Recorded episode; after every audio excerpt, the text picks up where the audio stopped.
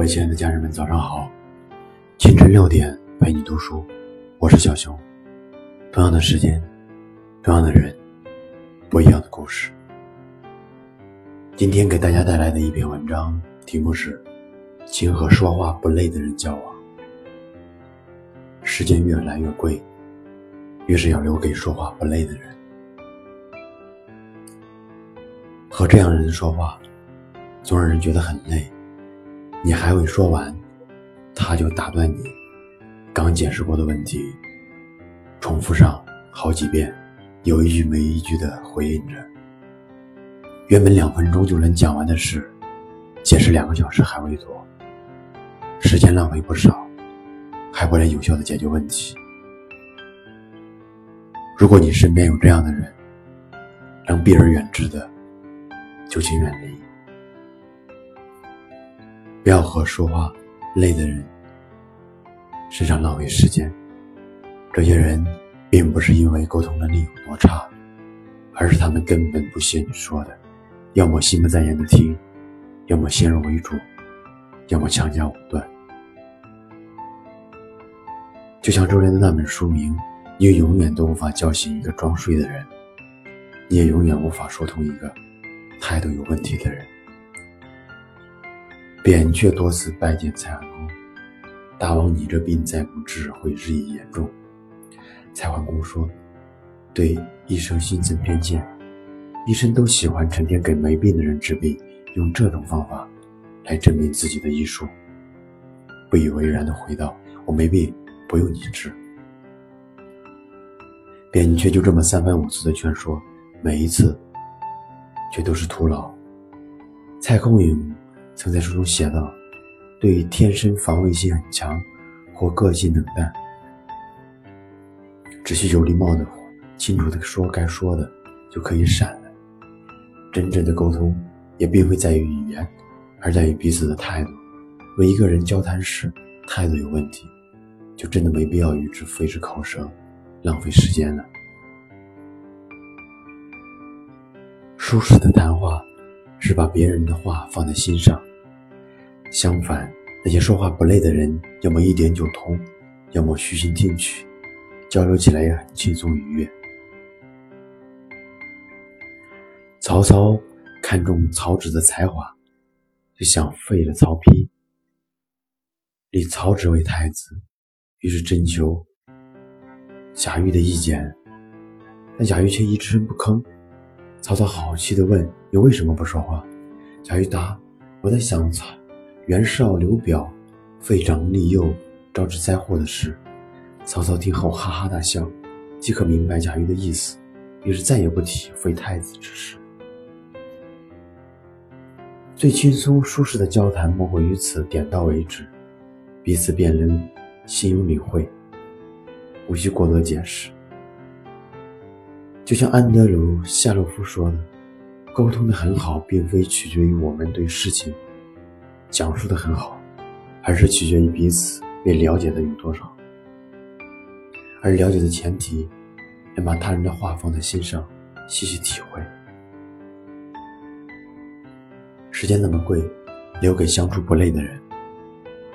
不管什么时候，我们都更乐意和相处舒服的人在一起。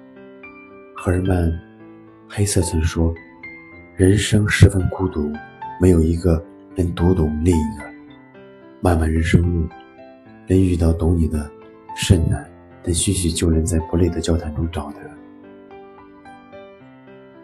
鲁迅碰到翟秋白时感慨：“人生得一知己足矣。”此时当你同时怀之，能找到一个聊得来的人是一种难得的幸福，也是我们大多数人向往。正如李白那句。人生贵相知。朱军曾问演员王志文：“你到底想找个什么样的女生？”王志文想了一想，回答说：“就想找个人随时随地聊天的。”《欢乐颂》中，安迪对小秋失业后苦口婆心无效时感慨：“常与同好争天下，不以傻瓜论长谈。”时间可贵，把口舌留给有趣的事，相处不累的人。愿你的生活中都是说话不累的人。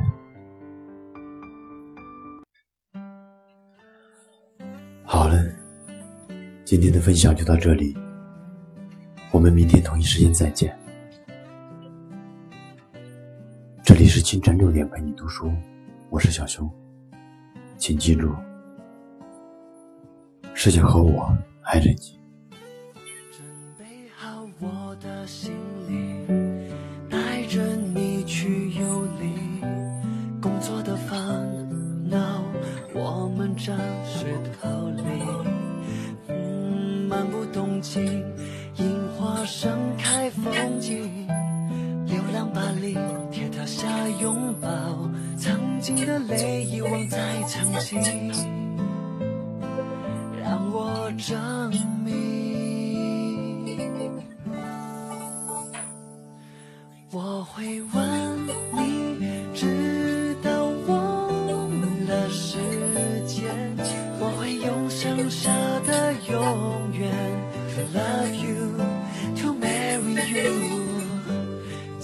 经过错误才能遇到对的你，做你最暖依靠是我终生的角色。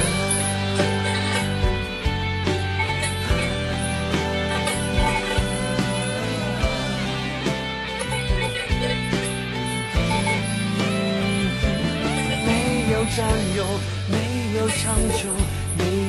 征战不休，委屈和悲伤，我陪你去承受。哦哦哦爱是自由，爱是细水长流，一起看风景，笑数曾经犯过的错，来提醒我们不要放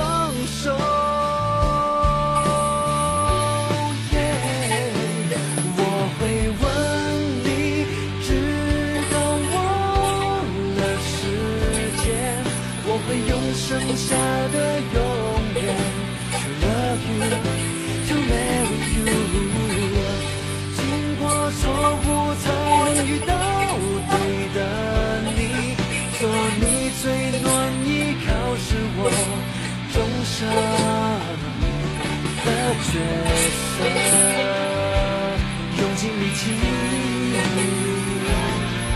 演好这角色。我会爱你，直到下个世纪，我们经过日换星移，到白头也不放弃。我要把和你度过每个世纪，做最爱你的人是我终生。